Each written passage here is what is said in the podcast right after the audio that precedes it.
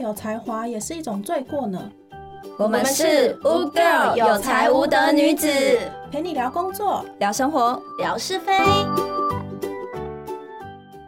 Hello，大家好，我是朵朵。嗨，大家好，我是小燕。Hello，大家好，我是阿西。我们今天要聊的主题是求职路上不孤单。那我我想先分享刚毕业的时候在求职上面有一些失败，但是超好笑、很智障的经验，讲出来让大家一起笑笑这样子。你你有什么经验来说说？我大学毕业的时候啊，其实那时候我没有想那么多，就是诶看到什么缺，就是职称呃职务的内容，我觉得好像还不错，我就会去投。然后我也不管说那个 title 是什么，然后这间公司怎么样，我都没查，我就投。嗯。然后有一次我投了一间呃电视台。嗯。我就去面试嘛，然后到当下的时候，其实我都不知道我面试的是什么职缺，然后面试官就哎坐下来就跟我聊说，哎，可以请你先分享一下最近你最喜欢的一个广告节目是是什么内容，然后为什么会让你印象深刻这样子，然后我就告诉他，我家没有电视，你家没有电视，那你还去面试？对，所以面试官就立刻跟我说：“我我觉得我们还是不要浪费时间好了。”啊，所以那场面试就立刻结束了吗？秒结束，我我花最长时间就是坐在那里等主管，然后主管问完我那句话，瞬间我们这场个面试就结束了。嗯，你是决定的蛮迅速的呢。对对，可是因为真的太智障了，就是我去面试电视台，但事实上我家真的没有电视，就那时候我们家已经转换成可能都用电脑在看 YouTube 了。嗯。对，然后我那时候没想那么多，就哦，电视台好厉害哦，听起来嗯很很猛。可是就算是 YouTube 也有 YouTube 的广告啊。那时候 YouTube 就是在透露年纪，那个年代就是广告还没开始盛行，YouTube 那时候其实没什么广告的哦，还蛮久以前。后来我又在就是我就继续面试，我没有汲取教训，我就继续投，我就投一个那个要十五年以上的工作经验。然后那个抬头是行销总监，对，对。然后我那时候大学刚毕业，没有任何工作经验。然后总监是什么？不知道为什么就是没有概念。他十五年工作经验，我虽然没有，没关系，我有一颗热忱的心，投了。因为工作内容我喜欢啊，嗯。然后很好玩是，哎，老板也同意，就是让我去，就就有邀约我去面试。然后那时候老板就说，就见到那个面试官，他就告诉我说，其实我会想要邀约你来面试，是因为我真真的很好奇是什么样的人。刚毕业赶投这十五年的经验，他觉得 很难受。啊，是因为这个原因，所以他就让你去面试了。对，然后大家最后有说，因为他鼓励我的这个勇气，他说我可以去那里当实习生啊。但我刚毕业的时候，我不会想当实习生，我想要找正职。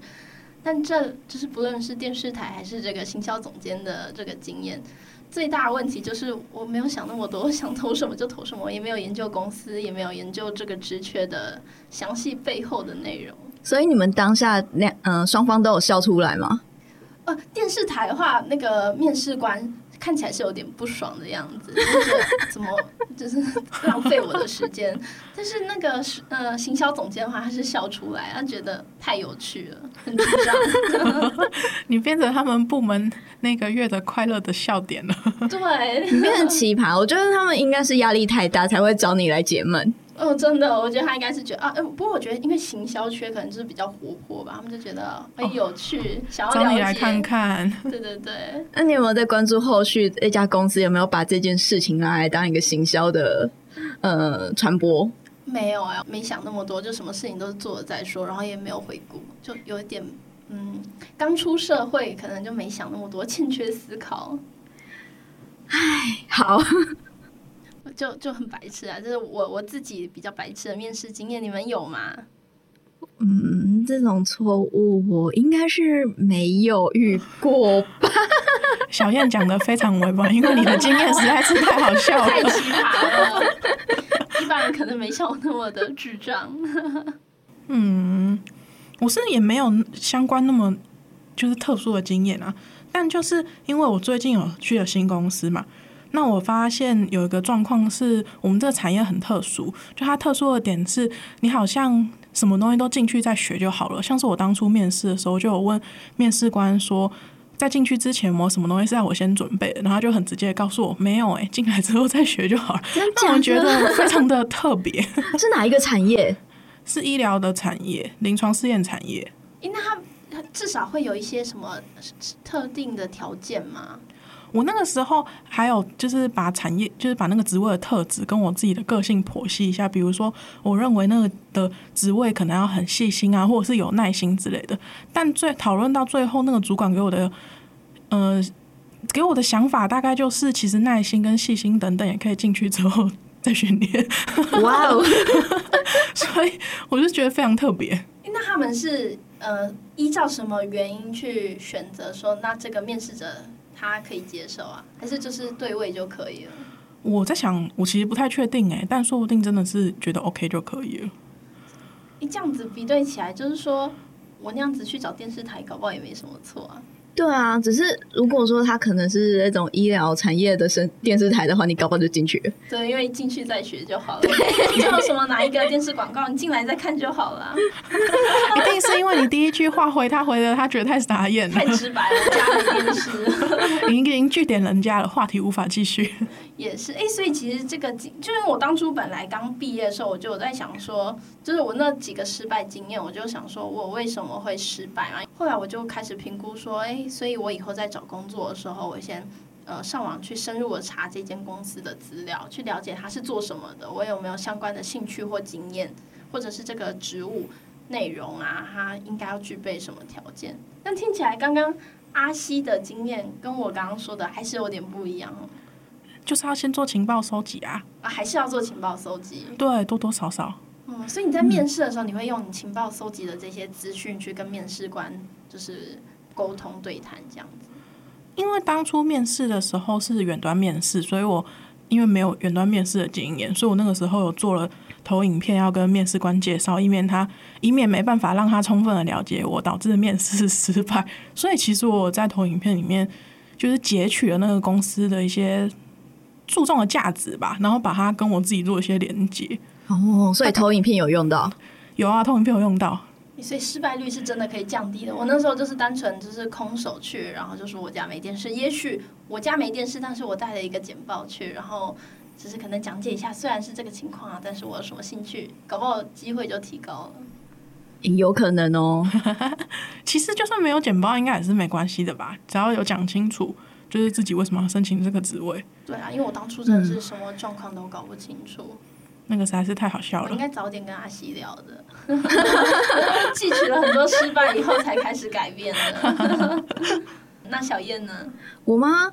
我都是嗯，就去面试，然后就是被面试官问到说你怎么来的啊？会不会太觉得太远？那因为我家它没有捷运，只有火车跟公车。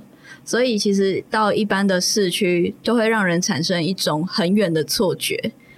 但就是他们可能就是怕我会觉得太远，然后就不，嗯，就算上了也不会去。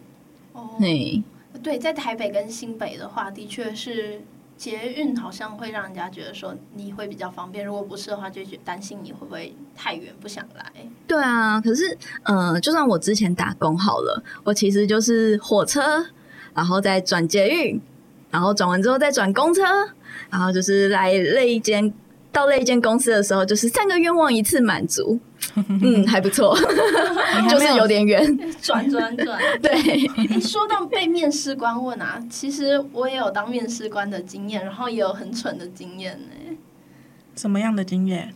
我刚毕业差不多两三个月的时候啊，就是。老板就是可能觉得，哎，我工作态度蛮认真的，刚好公司又要扩编，然后职缺是可能之后要帮我的那个工的的人员这样子，所以老板就说，哎，那你履历给你看，你去找人面试。然后我第一次就找了一个，呃，应该是硕士学位的，他可能快三十岁了，然后一个男生很高很高，可能一八几吧。那我第一次面试人，因为以前就算有面试经验，我也是被面试的那个。嗯。然后那时候做好多功课，我写了好几页的 A4，然后还自己模拟这个面试者可能会回答我什么，我可能要问他什么。然后假设他回答我 A，我要怎么回答？回答我 B，我要怎么回答？就到了面试当天呢，我拿着那个纸，我的手在颤抖。然后面试者进来以后，我我看起来就像那个被面试的一样，然后还跟他说，就是很紧张，然后最后变成面试者反过来在引导我，你知道吗？我看起来就是就是非常的菜，所以其实这个经验是跟大家说，其实我们遇到面试官也是平凡人，当然也许不会遇到像我那么蠢的，但是每个面试官其实他内心也有很多戏。对我那时候真的是很紧张。那最后我觉得可能面试者也是觉得这面试官太雷了，就是看起来怎么那么菜啊，然后还发抖。因为你就代表你的公司，嘛我。代表着我的公司，所以最后当然对方就觉得，嗯，可能这间公司我比较没有兴趣，这样就婉拒了我们。哦，所以他就不来了。对，所以其实这也是另外一个角度，就是说我们平常一看到面试官在问说，诶你怎么样啊？其实这面试官内心可能也模拟了很多次，我要怎么问你？那这样的话，你家老板有没有觉得你面试不行，然后下一次就不没有让你面试？哦，那时候因为老板在外面出差，所以他没有看到我跟这个面试者的面试过程，只有我自己知道。哎、你们公司没有人资跟你一起面试吗？那时候是比较小间的那种小型公司，嗯，对对对，所以就没有人资这样缺，就是我再上去就直接是老板，也没什么中间主管。那再下去，因为我们那时候是零售业，嗯下去就是一些店员，哦，所以就不会有人资可以 support。嗯，后来我有去到中小型企业，差不多两百多人规模的，这时候就有人资。那那时候我有当到就是面试官，也有当那个小组长这样子。嗯，那时候就会开始有人资的帮忙，心里会那个安心很多。就第一次面试还是没有以前那个刚开始刚毕业那么紧张，就会稍微比较不紧张一点。但是中间如果出什么呃一时间不知道怎么问答的话，或是不知道怎么过场，人资会帮忙。哦，对对对，我也可以跟大家分享一下，面试者就是来到，嗯，就是来面试之前啊，其实人资跟长官大部分会对一下，尤其是如果长官跟人资的感情还不错的话，我们都会讨论一下，诶，今天什么问题你问，什么问题我问，哦，真的啊、哦，先模拟剧本是不是？对，我们会模拟剧本。那假设真的要稍微有点黑脸白脸，所谓黑脸白脸不是要对人家坏，是说会问一些比较可能深度或那个挑战一一点的问题，那可能是由谁来问这样子，我们会有这个协调。对，哦，那你们会有什么心理测验啊？然后你们专呃那个职位的专业测验吗？呃，会有心理测验。那刚开始其实我没有给就是这个面试者一些职位上面的专业测验，但是面试了差不多十几个以后，我后来决定要给面试者一些专业的测验，因为我发现很多人真的很会讲，然后进来以后发现原来都是他同事做过，其实他不会。哦，对，嗯，这一块其实也可以跟大家分享，就是说你要在面试的时候骗过面试官，也不是不可能的。但是进来之后，其实 对对是真的，因为我我就是有被骗的那个，好、哦，我就想说哇，好棒！我就跟任资说就是这个了，他说他都会，哦，我们是做行销企划的嘛，然后他可能就是在对 GA 啊，然后对投稿、推那个就是贴文啊、内容啊、行销啊、数据分析都有概念，很棒。就是他了。对，就是他了。后来进来以后才发现，诶，其实他都是看过他以前同事做，他 真的不会。哦，一问三不知，我就啊，他知道我这些工作内容，但是细节不知道。所以后来我们有转变，就是我们会稍微考一下。所以当面试者呃面试官在问面试者说你以前工作经验，然后想要你详述这些内容细节的时候，其实不用觉得说他是不是在质疑你、挑战你，是因为可能他跟我一样被骗过很多次，想要再三确认。可是其实求职者也是会被骗的耶。像我的履历啊，嗯，应该不是说履历是像是那一些就是要求职的条件，然后就不是都会先写清楚吗？对，然后嗯。现场到的时候，面试官直接问你说：“那嗯，因为假日有一些活动，你假日可以上班吗？”可是这些应该就是要在提前先在反映在那个求职条件上面吧。他可能怕一旦写了，他就找不到任何面试者，对不对？有可能哦。这样不是浪费彼此时间吗？可是我觉得他至少在面试的时候问啦，总比你真的进来公司以后才发现，哎、我告诉你哦小燕，其实我们有，这感觉更差。你已经进来了，真的说什真么？的，小燕，明天记得要上班哦。明天礼拜天你没有假日哦。那还有什么？哦，我还有被问到说你有没有男朋友？我觉得一般会问说，就是也不是问哎、就是一般都会填那个你的那个人事资料表，上面会有单婚呃不是单婚，单身，单身未婚未婚，对我觉得会稍微了解一下是呃了解一下说，假设我们会有一些机动性的话，你的可可能性有多高？但是问男女朋友这一块，嗯，比较不会。还是是是男生主管吗？没有啊，那是女生主管问的，哦，那那至少比较不太过啊。还是他想抢我男朋友？他只是想要跟你聊天，可能不知道聊什么，就是有时候像是问说，哎、你家住哪里啊？或者是一些闲聊，就是说你的那个感情状态，也许是因为不知道聊什么，然后想要拉近距离吧，好哦，我希望是。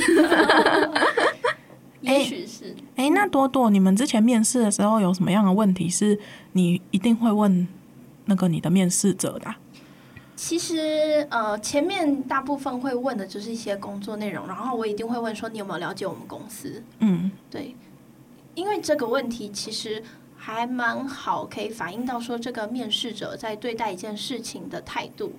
嗯对，就像我当初刚毕业，我没有去研究这些这些公司的背景，然后我就去，所以其实就是一个比较莽撞、可能不细心的人。嗯当我问这个的时候，如果面试者可以详细告诉我说：“诶，我了解到你们公司或是你这个职缺里面会需要什么内容，然后我上网有查到，我认为我哪里符合，我就会信心度会提升。嗯然后最后我也一定会问说：你对我们公司有没有什么问题，或是部门，或是任何就是你对这个职职缺啊的问题都可以问。嗯然后这一关我觉得蛮重要的，一定要回答，一定要问，不用觉得说面试官好烦，我现在都已经就是讲差不多了，还要我提问。那你有听到什么问题是你觉得实在是太棒了的问题吗？还是太瞎了的问题？哦，我觉得太瞎了的，我先回答太瞎问题，这个答案应该都蛮好理解，就是说。呃，直接问说你可以给我多少薪水，就大家一定会觉得很奇怪，这是我的权益，我为什么不能问？对不对？应该会有这个想法，但其实站在我们面试官的角度是这样子的，呃，因为一个是一零四上面现在基本上一定会写出你的薪资 range，对，那另外一个是假设薪资是高于四万块，他可能就会写面议，没有错。嗯，所以第一个条件是说，其实公司本来就有写，然后你在一些我我们的人事资料表上面也会有写一个期望待遇。那嗯，我们其实等于说像像是相亲一样，面试就像相亲，我都还没有说我我我喜欢你，我要用你，你就急着要来，就是呃，要下多少聘礼？对啊，就要下多少聘礼？如果我是男方，你是不是会觉得说，就是男女双方一开始女方就直接一相亲就说，哎、你聘金要给多少的那种感觉？就像我男方也不会一开始就说，哎、你嫁妆要多少这样子。对不对？所以，我们刚开始前面聊的那个过程，都是男女双方在相亲的时候了解说，哎，你喜欢什么啊？哦，你喜欢看电影，我也喜欢看电影，就是这个过程。嗯对，所以这时候其实比较多，我觉得问到会让我觉得不错的是说，像是这个组织的状态，它的、呃分工的状态是怎么样？因为其实这个这时候就代表这个人已经在模拟了，如果我进来这间公司，我可以怎么跟你调和？嗯那假设觉听完我这个面试官的回答，觉得，诶，你们这样组织有一点觉得不够完善，可以怎么调整？当有面试者这么告诉我的时候，其实我觉得反而很好。嗯，对，也许他不了解我们这个职缺背后的一些，呃，应该说这个部门有时候可能会有一些历史因素造成的结结果，所以是这样分工。但是光是听到这个表面，他就可以给出一些有逻辑的判断，我会觉得说他是一个会思考的人，有逻辑的人有，逻辑的人。但前提他不是抱怨式啊，如果说哦，我觉得这样很不好，这样不就都是我要做之类的，这种我会觉得说，诶，听起来他一进来应该也都在抱怨。嗯那最后再来问说，诶，那可能会给什么样的薪资条件？是可以问的，但是不是第一个问题。嗯对对对，所以你是遇过第一个问题，然后就直接问薪资吗？对啊，一问就问薪资，然后再来还有一问就问说福利那福利呃福利倒是会讲清楚，这没问题，我会说这人资到时候会跟你讲这样子，嗯然后再来是可能会问说哦，我一定要加班吗？对不对？就会开始可能比较一开始就是全部都在比较像是在戳公司的那种感觉，全部都是在批判性的。这些东西不是不能问，但就是它不会是第一个问题。就是你你考虑一间公司，你在乎的都是这些利益上面的东西，而不是在于如何展现自己。因为面试其实一个重点就是你要表现自己啊，表现完以后你再来问你的权益。嗯嗯，对对，所以问问题我觉得可以不只问一题，你可以问三题，到第三题以后你再来问你的权益。嗯，也是可以。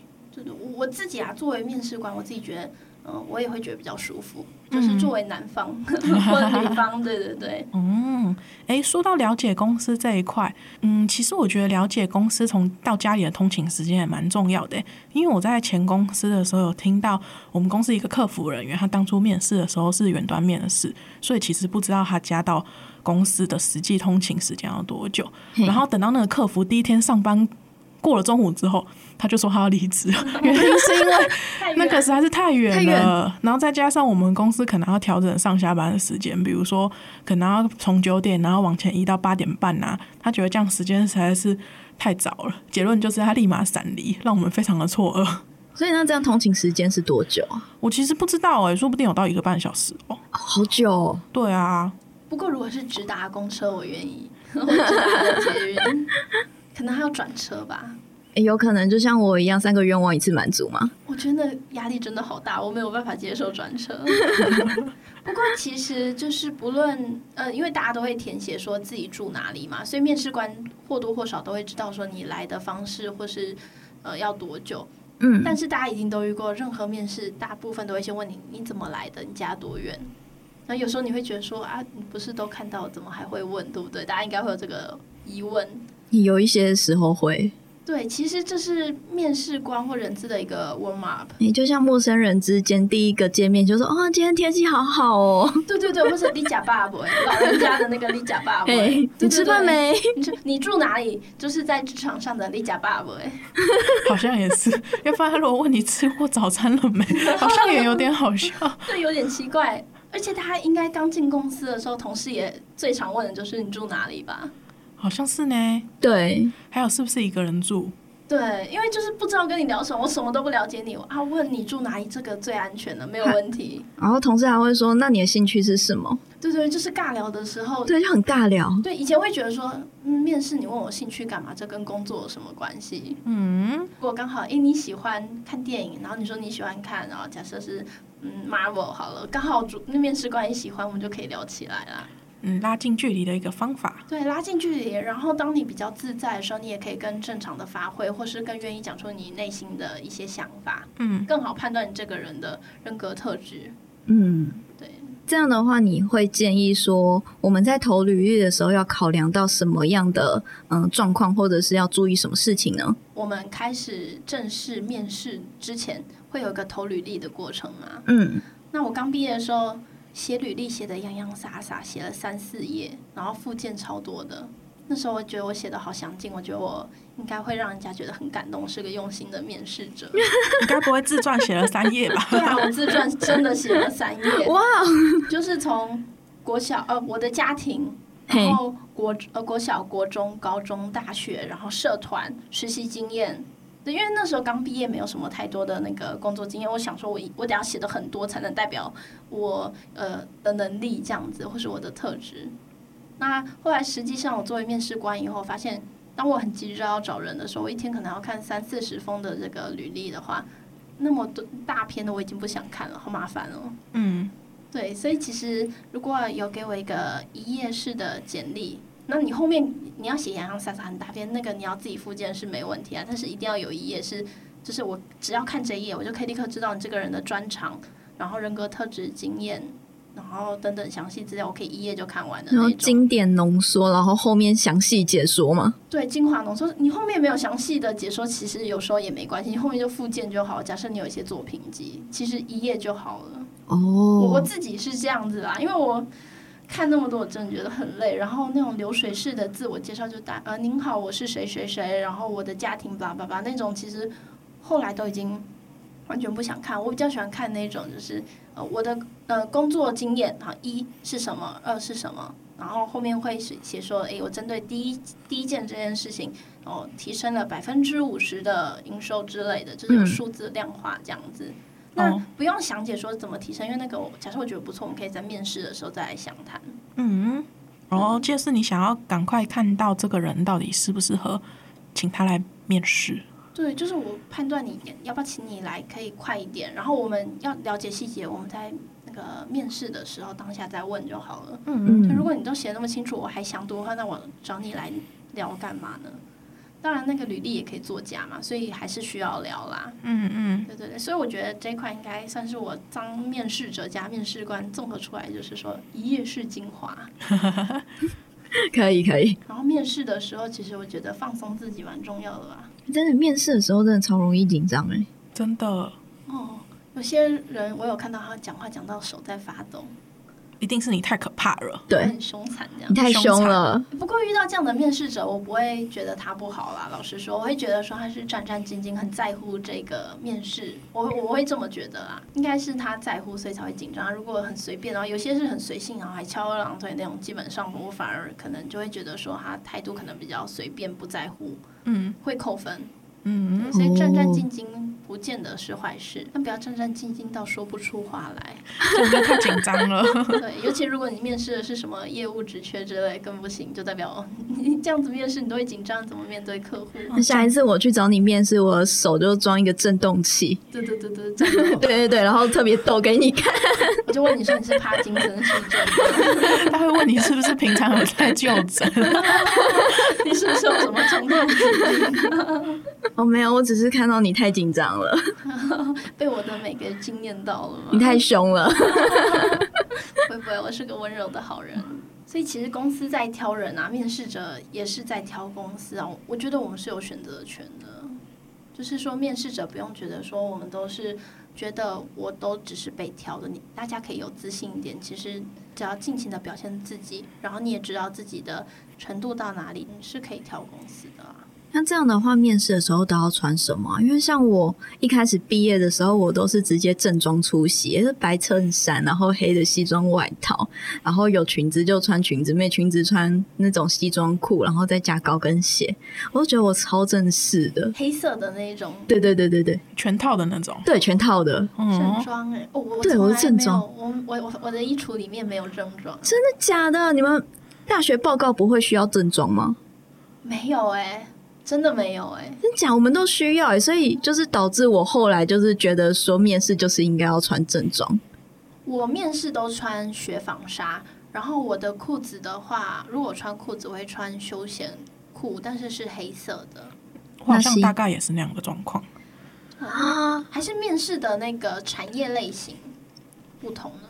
也不会啊，面试的我基本上，嗯，服务业、行销业都有面试过。我面试的是船产，然后有科技业、生技业，但是好像我觉得女生跟男生可能又有一点不一样吧，因为女生穿雪纺纱已经比较已经算正式。正式了。穿套装的话，好像我有看到其他面试者有穿，只是我自己没有穿。哦，那西呢？我好像也是看到其他面试者有穿啊，但对我而言，上半身大概就是穿雪纺纱或白衬衫已经算很 OK 了啊。以前大学如果我要报告的话，基本上大家也是白衬衫加黑裤。哦，诶还是可惜啊，因为我是中文系的，我们就穿的一般上学的，嗯，T 恤也没差，我们没有规定。你们是什么？你你是商？我是商业经营，啊哎、不是不对大的大学是企业管理，商科的，商科的。对，我是生农业化学啊，哦，农学院农农学院院的。哦，所以我觉得可以理解商科的，因为我常看到我们学校商科的同学，他们都穿正装在学校里面走来走去，那时候觉得哇，好帅哦！其实都是自己假装 自己很高尚。但假装成功了，因为作为文学院的，我觉得哇，好棒哦！你被骗了，被骗了，你也可以去买一套来穿啊。买一套，对不对？但穿起来是不是不太舒服啊？很不舒服，因为会很卡你手肘，或者是嗯、呃要抬起来或干嘛，你都是很憋的感觉。嗯，我我我是单纯因为没有这样衣服，然后觉得不常穿，就有点不想要花钱去买。哦，我也是这样觉得，感觉这种面试会拿出来穿。鞋子呢？鞋子就是穿比较皮鞋类的吧，不会穿布鞋啦。呃，我也是，我可能会穿那个短靴，然后是皮的。嗯，短靴。哦对，哇，那我最一开始还穿高跟鞋，不过有些公司有些公司好像会规定，就是看产业啦。我遇到公司是都没有规定，他们就说穿 smart casual 就可以了。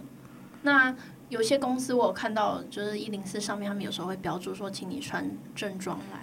哦，对，所以我觉得大家还是可以看一下。然后后来到现在已经毕业了，可能快十年了吧。我现在其实如果要去面试的话，我反而会在人资打来问我，就是面试邀约的时候，直接问他说：“请问你们有没有服装要求？就预防万一，in case 这样子。”嗯，哦先问比较不会直接会有问题。先问吗？对，然后如果他说嗯嗯、没有，你就穿就是呃正常，然后就是不要随便就好，那我就知道我平常穿雪纺纱雪纺纱那样子是可以的。嗯嗯，对对对，我觉得这是一个比较安全牌做法，也不用说自己在烦恼啊，我穿正装会不会太奇怪之类，或者我穿的会不会太随便。好，那等等我们就去买雪纺纱。要面试了吗？哎、也没有啊，穿着好看也不是吗？对，雪纺纱其实真的很日常，就是你面试的这一套，你到时候上班或日常都可以穿，比较省钱，我觉得。对啊，对，所以我们下一集是省钱大法嘛，如何省下那个日常的小钱？哎、其实刚刚多多讲到面试官打来的那一次，或者是人资打来那一次，可以跟他稍微聊聊，我觉得这是个蛮好的做法欸。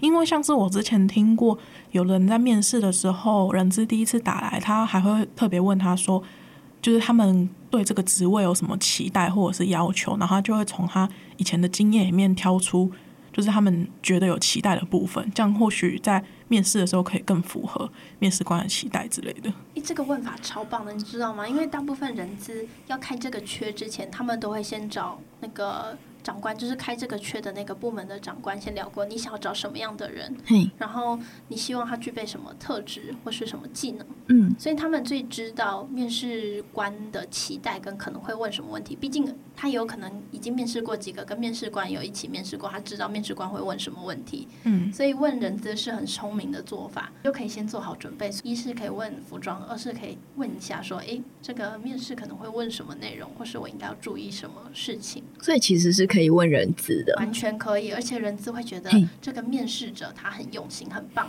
他会反馈告诉这个面试官哦，会。我的经验就是，我的人资都会告诉我说，这个面试者他前面还特别问我一些问题，我觉得他很棒。嗯哦，所以人资的这个，呃，他们的感觉啊，其实是会影响到面试官的。对，所以不要小瞧人资。好，我觉得我可以来总结一下，就是我当过面试者跟面试官的经验呐、我就觉得说，就是作为面试者，就是有呃三个重点这样子，就跟大家分享，就是也许不完全是正确的，但站在我的经验角度，我觉得比较不会出错。第一个是你要呃投履历之前，就是或者是答应面试邀约之前，你可以先进行网络搜集，多查一下这间公司的所有的新闻，不见得是它的官网而已。然后它相关资讯，那你可以想一下这间公司你喜不喜欢。然后第二个是职务内容你喜不喜欢，因为大部分公司都会写的比较详尽，有有些写的不详尽，这时候你就要问人资说工作内容是什么。哦那你就哦，因为他们不是都会列第一点，你要可能做什么内容，第二点什么的，第三点是什么，嗯，这些他写出来的描述里面，你都喜欢吗？可以接受吗？就是不能乱枪打鸟吗。嗯，在这一块的筛选，我觉得不要乱枪打鸟，嗯真的要先去深思熟虑过，公司喜欢吗？然后职务你喜欢吗？那第三点就是反过来哦，只要前面两点都中，不要想那么多，你不要想说我会不会上，然后也不要想说我的。虽然说经验符不符合这件事情有一点重要，不要像我那个十五年的总监、行销总总监那么夸张。如果他说要求什么三年啊，或者是五年，可能你可能只有两年或一年经验，你不用受限于这个。我我是这么觉得，还是可以投，只要这个工作内容跟公司你真的很喜欢，你就全都投，你也不用担心说他会不会不要我，因为他不要你，他就自然不会找你来面试啊，反正你就都投，然后最后你要拿到那张门票。对，你要先拿到门票，你才会有选择权。今天有十家公司你想要去，你必须要都拿到门票，你才能选择你要去 A 还 B 还 C 啊，而不是说我担心我上不了，所以我就不投了，因为你根本没有试过。哦，就是呃，其实面试它是一个必经的过程嘛，因为我们都会去呃接触到这件事情。那嗯、可能会在面试的过程中，我们会比较不开心，然后或者是会呃比较觉得痛苦。可是那这些就是会再从中发现自己缺少的能力。那借此，我们可以知道自己还有多少的进步空间。这个的话，就可以把它当做一个进步的动力。我觉得把这当做努力的目标，其实也是不错的。所以啊，西，你要努力赚钱来养我们哦。为什么不是你努力赚钱养我？我的人生目标就是当一只小米虫。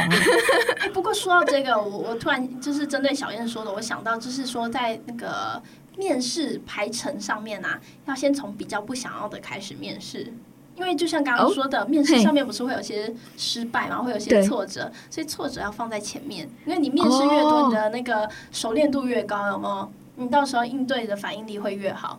所以你刚开始要先挑你没那么喜欢，但觉得还可以考虑的，先去面试，然后那个上的机会、成功机会比较高的去，然后面试完以后，你就会假设被拒绝，你就觉得反正没关系，我也没有很想要他。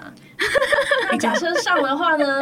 这时候很多人都会担心，可是我万一先上怎么办？我下面我想要的，大家不用担心，你就告诉他们，我后面还有几家面试，我几月几号以前回答你。因为这样讲，你不用担心说人家就不想要你了，因为这代表你可以提升你的身价，人家会觉得哦，你这个人蛮积极的，然后我要珍惜你。甚至他有可能去跟他长官谈说，这个人后面还有几件，我好想要用他加钱哦，就是那个薪资就瞬间变高，是不是？加五百也好吧，当然不会那么少啊。加五百太少了。但就是说，大家不用担心跟人资说，假设上了，他们就是要你回答，你不用担心说一定要立刻回，你就告诉他说，当然你时间不可以拉太长，你说你要五个月后、三个月后才回答，太远。嗯。如果说你可能要给他嗯一个礼拜啊，或两个礼拜。对，甚至可能要到一个月，一个月有点长，但一个月内我觉得都还可以。对，所以不用担心，就是面试的顺序可以先从比较不想要的开始，然后中间万一有一些先上了，那你可以跟他讲说，叫他等你。那假设后来后面真的都不幸的没有上，然后你觉得不想再面试，你可以回过头来跟他说，我准备好了，我想要来你们家了。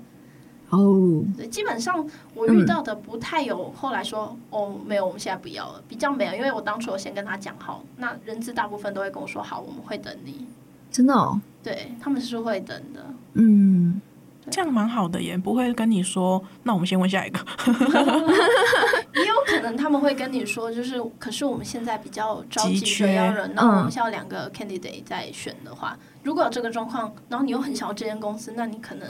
的确要因为这样子就是做一些调整啦，但我说那个不是百分百，但是像我刚刚说那个说他可能很急缺的状态，搞不好他是实缺，没有啊，也有可能他就是也是很不错，你也很想要的，然后他们真的就是有另外一个也不错，你可能会错失机会。可是如果是错失机会，人资其实会告诉你有这个可能，如果他很想要你的话，嗯，对对对，所以就是说大家不用担心什么东西都得要立刻下决定啊。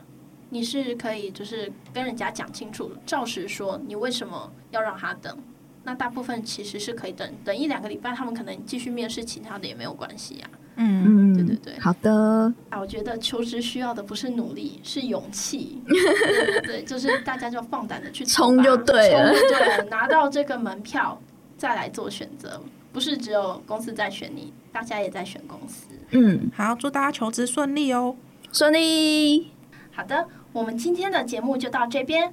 如果喜欢我们的频道，随时关注我们的 Podcast 哦。另外，不不要忘记给我们五星好评。有任何想法或问题，欢迎留言给我们哦。欢迎追踪 Wood Girl 有财务的女子的 FB、IG、YouTube。我们下集再见，拜拜。